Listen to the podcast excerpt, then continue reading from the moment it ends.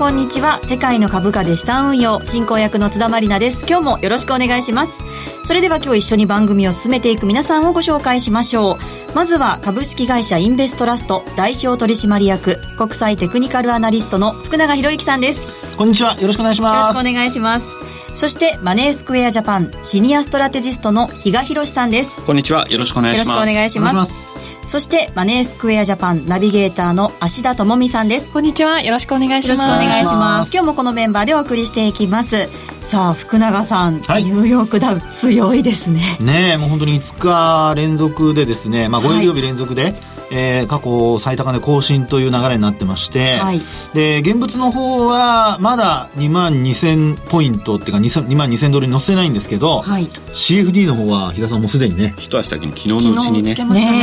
ね2万2036という高値があったと思いますね、はい、ね。えー、ただですねちょっとあの注意点もありまして、はい、まあ、それは何かと言いますとあのー、えー、っとマネースケジャパンさんのストックインデックスチャンネルでしたっけね？はい、えあそこでもお話をさせていただいてるんですが、はい、あの3月の高値から4月の安値までの倍返し水準というのが、はい、あの現物の方ですと2万1958ドルとかですね、はい、そういう水準なんですよね。2万1958はい、はい、で、まあ、大体あの昨日の終値でそこは上回ってるんですけど、はい、1週間通してやっぱり維持できるかどうかっていうところがすごくポイントになってくると思いますので、はい、もしあの2万2000ドル CFD はつけてるんですが、はい、現物載せられないとかねまあ、そういう状況になりますとちょっと達成感あるいはあの上値の重たさを嫌気するとか、まあ、そういうことも考えられなくはないので、えーまあ、ここからはちょっとやっぱり一旦はですよ。一旦は、はい、あの注意してもいいのかなっていうふうには思いますね。そして今週は雇用統計のほか経済指標アメリカでいろいろありますね。そうですね。あの昨日発表された、まあ、1日ですけども、はいえー、ISM の製造業、はい、こちらはあの6月の数値を下回ってしまいまして、はい、予想も若干下回ったということから、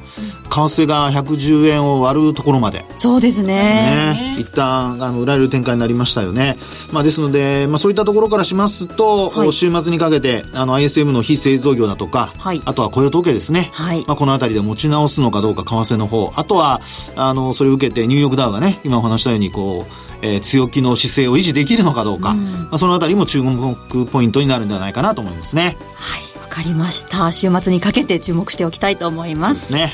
それでは今日も最後までどうぞお付き合いください。世界の株価で資産運用。この番組は日経平均株価やニューヨークダウが取引できる株価指数 CFD のマネースクエアジャパンの提供でお送りします。世界の株価で資産運用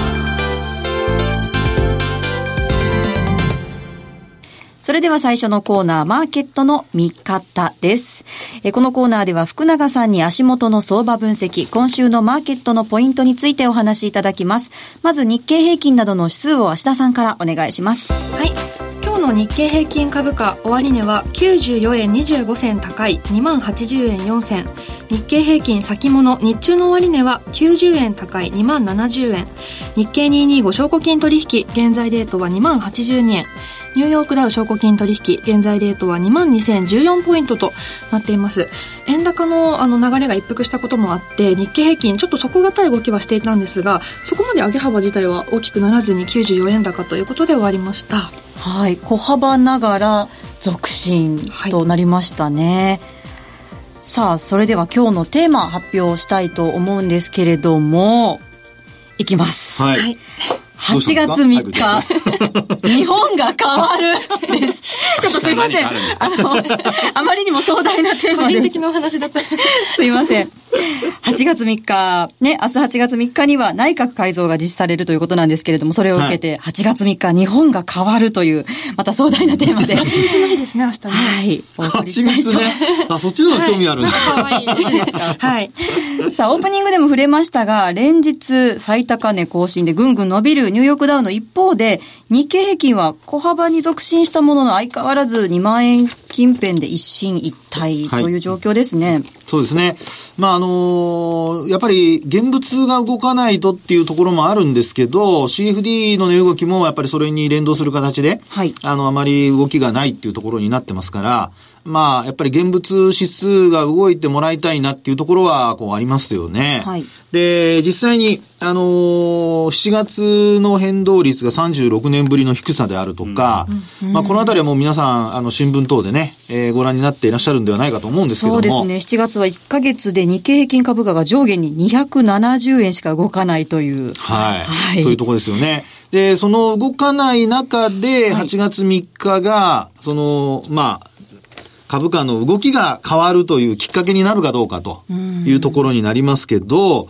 まあ、あの、今のところですよ。あのー、まあ、値動きを支えているっていうのはやっぱり外国人投資家の、まあ、現物に関してですけど、買いなんですよね。ですから、そのあたりが続くかどうかっていうところがポイントになってくるかと思うんですけど、はい、なかなかその6月、7月っていうところは、あの、買い越しが続かないんですよね。ええー、まあ、大体こう1ヶ月4週ありますけど、はい、4週連続買い越しとかっていうのが全くなくてですね、はい、まあ、大体1週買い越したら翌週以降はずっと売り越しとか、まあ、そういう状況になってきてますから、まあ、そのあたりの需給の、やっぱりこう、ちょっとこう、緩いっていうんでしょうかね。はい、あの、そういったところが日経平均株価に関しては、やっぱり、あの、株価が変動しない大きな要因になっていると。はい、で、その変動しない要因が、8月3日のですよ、はい、内閣改造で変わるのかどうかなんですけど、はい、これ、どうですかねもう今すでにあの、今日なんかもね、いろいろ名前上がってるじゃないですか。はい。ね。で、あの、もう、そういう意味で言いますと、なんか、新鮮味のある方、いらっしゃいましたかね？うん。比嘉さん、ナイスリアクションですね。結局のところ、小泉さんとかね、はい、入ってくると、それはポジティブに受け止められるのがね、やっぱ、今の安倍さんにきちっとこう意見できるような人、はい、これをちゃんと、あの、身近に置けるのかどうなのかっていうところはポイントなんでしょうけど、多分それは無理かなと。ね。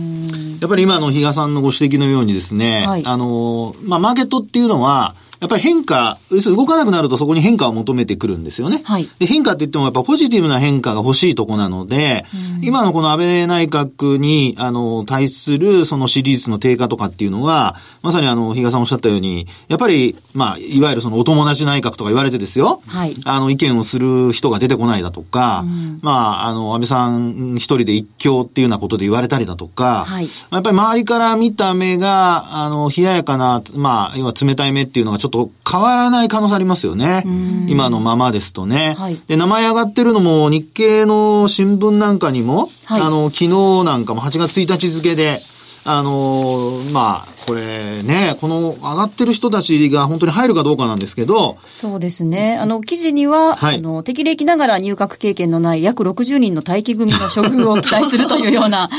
これにもね。この人たちが入ったらまさに年功序列っていう形になっちゃいますよね。そうですね。ただ、はい、今こう、内閣の支持率も下がっている中で、うん、閣僚の失敗とかこう、不祥事っていうのが許されない状況ですから、そういう意味ではあんまりそういう人たちは入ってこなさそうなんですかね。いや、だからベテラン組が入るっていうところでは、はい、あの安定感っていうところにつながると思うんですけど、えまあ、今回の内閣改造する意味合いが、要するにマーケットから見たですよ。はい、あの政治的な意味合いはちょっと置いといて、はい、マーケットから見た、その例えば働き方改革だとか、うん、あるいは経済をですね、あの、まあ、立て直すことを最優先にするとか、はい、そういうところで見る限り、まあ、ここに、あの、名前の上がっている待機組の方のお名前を見てもピンとこないっていうのが、おそらくマーケット関係者のですね、はい、素直な感想だと思うんですよね。ですからそこに、あの、さっき名前出ましたけど、例えば石破さんだとか、はい、あるいは小泉さんだとか、はい、あこういった人たちが入ってくるようであれば、まあ何かこう、価格変化というかですね、はい、あのそういうのが起こって、えー、まあ少し、マーケットにね、あの、ポジティブな、あの、買いが入ってくるんじゃないかと。まあ、そういうようなことも期待されるところなんですけど、はい、まあ、なかなかそういったところが見えてこないっていうところがですね、となると、はい、この、非常に、あの、大層なタイトルですが、そうですね。これはね、本当にどうなるんでしょうね。はい、あの、ちなみに、はい、あの、7月の、今のお話に関連してなんですけど、ええ、7月の中旬からドル円の水準が今4円50銭ぐらい円高に来てるのに対して、日経の水準がほぼ変わってないっていうところを見ると、やっぱり日銀が先月4000億円以上買い越し、あの、ETF 買っているっていうところもあって、はい、あの、上には行っても下にはやっぱり行きづらいっていうところはあるんですかね？内閣が変わったとしても。うん、これね、あの、変わったとしても確かに、あの、日銀の ETF 買いっていうのは、時給では非常にあの、4000億円って結構大きな金額なので、はい。あの、まあ、1日に直すと700億円ちょっとですからね。7億円ですね、えー、今買われてるのが。ですからそう考えるとですね、インパクト的にはもう引け間際に買われたりすると、一気にざっとこうね、あの、株価を押し上げたりっていうインパクトにつながるので、はい。あの、下支えの意味合いはやっぱり強いとは思いますよね。ただ、あの、内閣改造で何かしら、その、変わるかなっていうふうなところで、えー、悪い話が出るとこれ逆効果じゃないですか。ね。そうですね。で、いい方が出て、下支えがあれば余計に買えなくなりますよね。下がらないから上がらないっていう状況ですもんね、今。ただどうなんですかね。いつまでもそういって、はい、あの、日銀のですね、PKO 的な買いが出ると。はい。高くくってると、それが本当になかった時って、ずるっといきますよね、ええ、そうですよね。それはそれでちょっと怖いですよね。はい、下手にそういったなんか安心感を持っちゃうと。そういうことになりますよね。ですから、あの、油断はしちゃいけないっていうのはやっぱり一つあると思いますけどね。そういう意味では投資家にとっては、え、エノミクスの継続性を見極めるポイントにはなりそうですか？うん、そこがね、あの、本当に今の、あの、津田さんの質問のようにですね、非常に重要なポイントなんですよね。はい、ですから内閣改造で、まあ、さっきお話したように誰が、まあ、正式になるのかによって、はい、あの、経済最優先っていうところがですね、アベニクスの継続性が、まあ、あの、継続しているという前提ですよ。うん、ね、これね、人にとってはもう終わってるっていう人も たくさんいますから、はい、まあそういう意味では、あの、一応継続しているという前提でお話をさせていただくと、はい、そこの見極めが、あの、非常に重要になってくるっていうことなので、はい、えー、ただですね、これまで、あの、内閣改造で、あの、株価がそんなに大きく上昇したっていうパターンあんまりないんですよ。選挙でね、あの、自民党と民主党が交代した時に、はい、あるいは、まあ民主から自民に交代した時だとか、はい、あこういう時っていうのは、あの、一気にこう買いが入ってですね、まあそれまであの、株価が低迷していたっていうところもあるんですけど、はい、大きく動く場面あったんですが、まあ今回は低迷していると言っても高値圏での横ばいじゃないですか。はい、で、そうなるとですね、あの、内閣改造、まあ、どの辺がっていうところで見ると、ほとんど、あの、まあ、あまりこうね、留任っていう方が結構多いですからね。はい。で、不祥事を起こした人、あるいは辞めた人だけが変わるとなると、うん、それこそ、あの、インパクト的には欠けてしまうので、はい。まあ、ここで、それこそ、あれですよね、日銀の会がもし、あの、期待したところで入らないとなると、はい。ずるって下に行っちゃう可能性も、まだ残っているというところなんです。しすぎるのは良くないってことですね。そうですね。ですから、この変わるっていうのは、あの、さっきの津田さんの読み方ですと、上に行きそうな。ちょっとポジティブに捉えてみたんですけど。希望ですよね、希望。ね、そういうふうに思いましたけど、はい、感じましたけど、でも実際には、まあ、どっちともまだ、言えないというところじゃないでしょうかね。はい。はい。まあ、どんな影響あるのか気になるところなんですけれども、ええ、ただ日米ともにこう政治リスクとか地政学リスクとか、まあ、いろいろあって、トランプ政権が不安定でもダウは強くて、現状日経平均動かないじゃないですか。はい。で、これ、同じようなリスクを抱えている2つの株価指数でこれだけ差が出てるっていうのはどういうところに？これはですね、はい、やっぱりあの、まあ、さっきお話した時給もありますけど、はい、やっぱりあの、投資家のセンチメントっていうのも大きいんじゃないでしょうかね。はい、あの、以前ですね、あの、日本も実は、その、まあ、こう言っちゃ怒られますけど、経済は一流、政治は三流って言われたんですよ。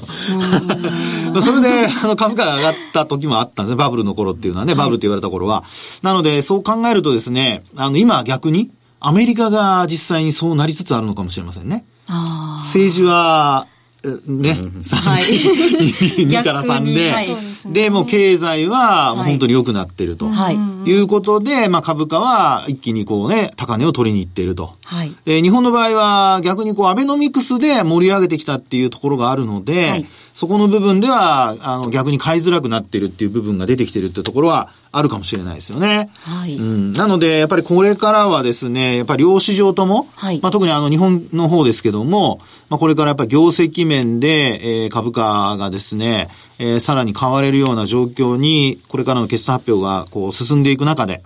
えー、果たして、えー、買えるような状況に割安感が出てくるのかどうか。まあ、ここが、その政治の次に重要なポイントになってくるんじゃないでしょうかね。ね福永さんも常々、企業業績が好調かどうかが日本株が上がる条件要素っていうふうにおっしゃっていますよね。はい、そうですね。で、ただですね、今、はい、あの、第一四半期の決算発表、3月期決算の企業のものが業績発表進んでるんですけど。はい、ここまでどうご覧になっていますか？ね、これ、一応ですね、まあ日経、これも日経新聞なんかで出てる内容で見ますと、はい、あの、まあ7割、ここそこまで発表したベースですけど、はい、7割の企業が、上場企業の7割が増益っていう話なんですよね。そうなんですよね。ところがですよ、うん、実はこれ EPS、実績ベースで見た予想のあの EPS 見ると、はい、これ下がってるんですよ。あれ？決算発表の前は、1400円超えてたんですが、はい、今1390円の前半なんですね。こういうそのちぐはぐさっていうところが、これやっぱり日本企業の決算発表の保守性っていうんですかね。はい。あの、ネガティブの方はすぐに修正。早く出しとかないとっていう。怒られちゃうっていう。はい、でもいい方はですよ。いい方は、まあ、出し惜しみって言うと怒られますけど、はい、なかなか出さない。うん、ねえ。だから何かあったらどうしようっていうふうに思っちゃってるんでしょうね。うん、ですからそういうのを考えますと、その EPS の低下っていうところが、はい、これがですね、なんか僕足を引っ張ってるんではないかなっていうふうに思われたりするんですよね。はい、ここに来てね、円高が進んでるっていうのも、まだ少なからず心理的に、ちょっと影響出てるのかもしれないですよね。そうですよね。うん、そのあたりも、あの、あると思います。まあ、ただ、あの、想定為替レート、日銀の単管でも108円。はい、それからあと今企業決算が行われている中でも、まあ大体100、まあ厳しいところで105円台もありますから、はい、あ平均するとやっぱり108円から110円なんですよね。ですので110円割った場面でちょっと、あの、ヒヤッとしましたけど、そうですよね。えー、まあでもその辺はまだ、あのー、一応許容範囲ということになってるんじゃないでしょうかね。はい、じゃあ、これを受けて、個人投資家、どんなふうに動けばいいですかね。うん、そこなんですけど、はい、あのー、まあ、実際のところ、今お話しているように、あの、発表ベースでは非常にあの、好調さが続いてるわけです、企業決算の。はい。ですので、えー、これは、あのー、ある意味、えー、まあ、例えばですけど、はい、えー、海外市場が、まあ、特にあの、為替が結構やっぱり重しになってますから、はい、アメリカの長期金利が上昇するだとか、まあ、そういったところからですね、為替が円安になったり、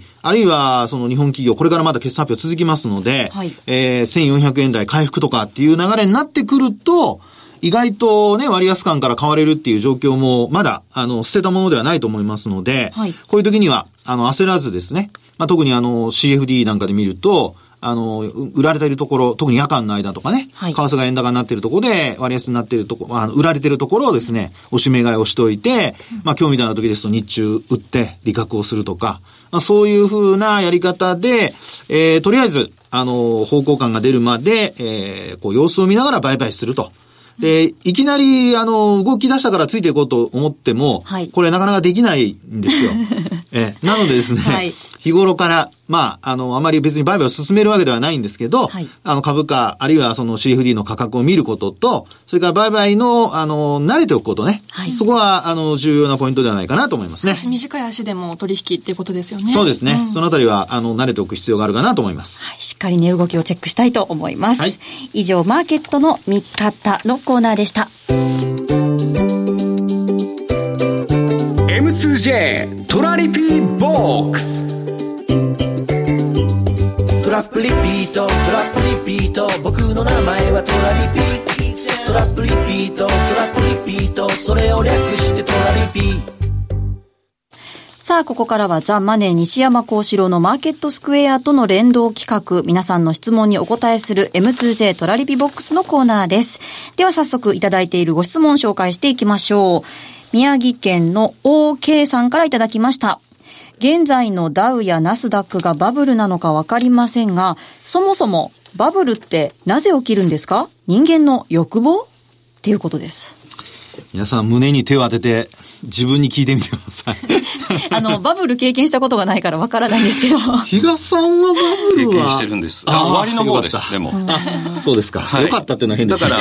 ら、踊らされてはいなかったかなというところではあるんですけど、なかなかこの人間の欲望っていうのは、当たらずとも遠からずかなって気もしますよね。まあ確かにそうですよね。まあ当時は本当にあの、まあ僕は一番のバ、まあバブルって言っても僕もね、終わりの方なので、あの、実際の給与面だとかそういうのは、バブルは経験してないんですよね。雰囲気だけはもちろん経験してますけど、ね、若かったんでね、その当時はね。でですね、はい、あの、実際に当時を振り返ってみますと、あのー、確かにバブルっていうのは実態がないっていうふうに言われるじゃないですか。はい。ね。なので、あのー、なぜ起きるのですかって言った時になると、あの、実態がないにもかかわらず、その、まあ、欲望っていうところで、どんどんどんどんまあ上がるだろうと思って買っていくっていうのがポイントになりますよね。ですから、あの、そういう意味では、やっぱり皆の、皆さんの心理が強気になって、いわゆるあの、ユーフォリア状態っていうんですかね。もう浮かれた状態になるっていう。ええー、それが、やはりこう、バブルで、やっぱ発生する大きな要因と。はい。ただね、あの、日本経済なんかで考えたときに、やっぱりバブルって言われた時でも、失業率が2%ちょっとだとか、はい、そういうところでしたので、今が、まあ、低くなって2.8っていうのは先々月でしたかね、なんかありましたけど、はい、ですからそう考えるとまだ、僕は全然日本に関してはバブルじゃないのかなとは思いますけどね。はい。ある方が面白いこと言ってたんですよ。はい。例えばですね、A さんという人が買うから私も買う。うん、そういった人たちが市場の大半を占めてる時がバブルだみたいな言い方をしてて、結局自分で何も考えずに他人の投資行動に身を委ねてる。人たちが市場を占めた時がバブルなんだっていう言い方をしてあそれ当たらずとも遠からずかもと思った、ね、でもそれってみんながこう楽観ムードというかポジティブだからですよね、うん、上がるから買うみたいな、うん、そうですね。あの実際にはやっぱりそういう連鎖的な行動がやっぱりこうバブルを生み出すっていうのもあるかもしれないですよね。そういう意味では人間の欲望なのかもしれない。この中で欲望が一番強いのは誰だ？なんでみんな私見るんですか？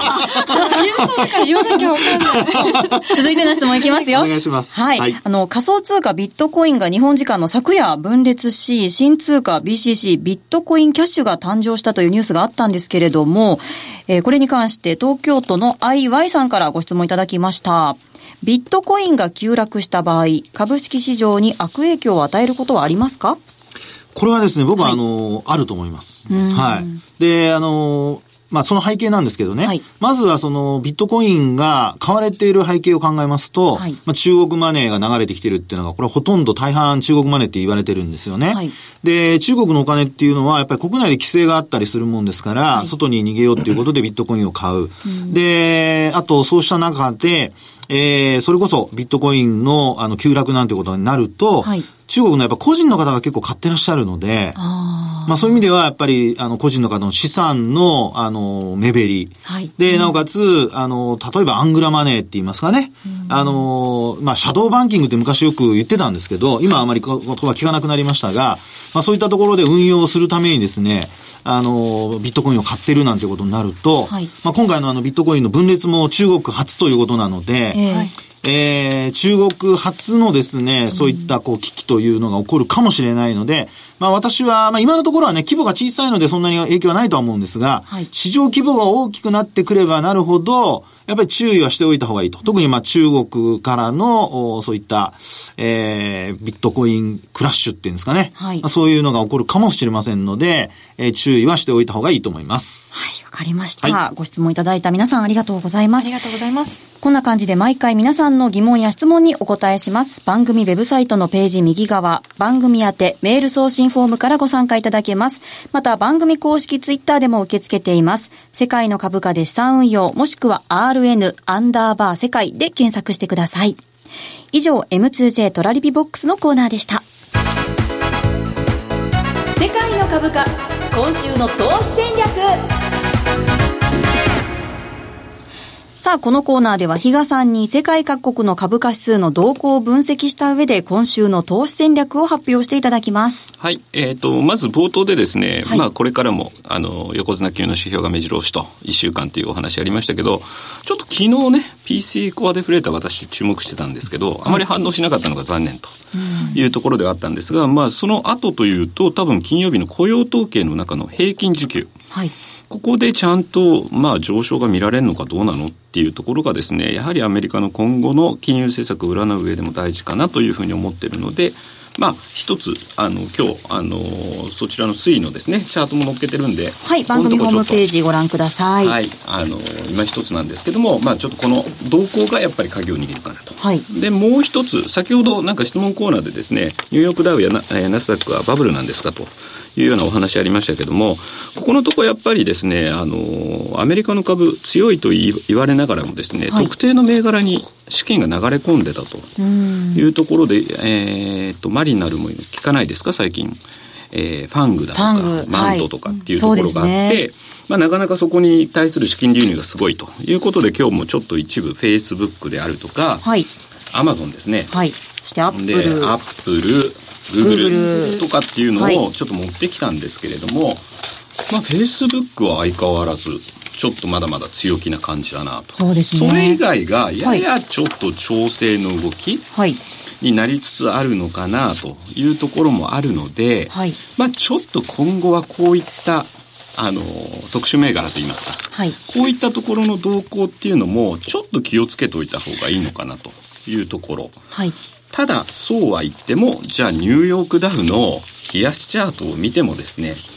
まあ綺麗な買いのトレンドが続いているのも事実。はいこちらも番組ホームページに上がっているんですが、はい、もう見事に上がって。本当に綺麗な今、はい、あのチャートなんですけどね。本当はここでなんか一本ですね上髭みたいなですね、はい、ものがパーンと出てあの値幅が大きく出てっていうようなこうなんかそういうポイントが出てくるとそろそろ終わりかなみたいな感じがしなくもないんですけどじりじりじりじり上げてきてるんで。そうなんですよね。はい。もうこれはやっぱりもうこの流れに乗っていくしかないのかなというようなところ。なので、ここに変化がどう出てくるのかというところがポイントですし、はい、あとですね、まあ、ついつい今株の方にばっかり目いくじゃないですか。目がいきますね。はい。とはいえですね、昨日久しぶりにですね、あの、マエストロ、神様と呼ばれたグリーンスパンですね。アラン・グリーンスパンがですね、はい、インタビューに答えてて、はい、今っていうのは、実質の長期金利があまりにも低すぎ低すぎるんで、はい、持続不可能だと、うん、こうした金利が上昇する場合今度一気に上がってしまう、はい、それが怖いんだと。だからそこから今度株から債券とかお金が移動すると。いうようなところで今それを織り込んでいない。そこが一番の恐怖というか、はい、えー、バブルの破裂につながる。だから株価ではなくて債券バブルの破裂があった時が一番の怖いとこよっていうような警鐘を鳴らしてたんですよ。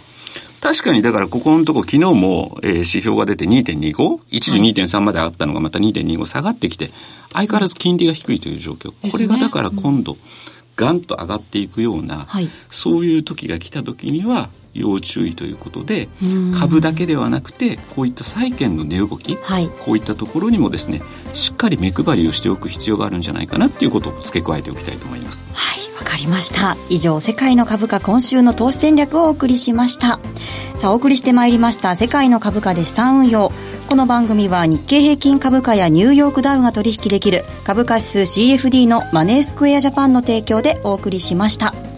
そしてこの番組はリスナーの皆さんと一緒に作っていく番組です。感想や質問どんどん寄せてください。番組ウェブサイトのページ右側番組宛てメール送信フォームからお待ちしています。それから先週から募集しているえー、ユースト配信日特別プレゼントはまだまだご応募受け付けています。番組特製クオカード500円分です。締め切りは8月8日火曜日です、えー、たくさんのご応募こちらもお待ちしています。プレゼントの応募方法もホームページに載っています。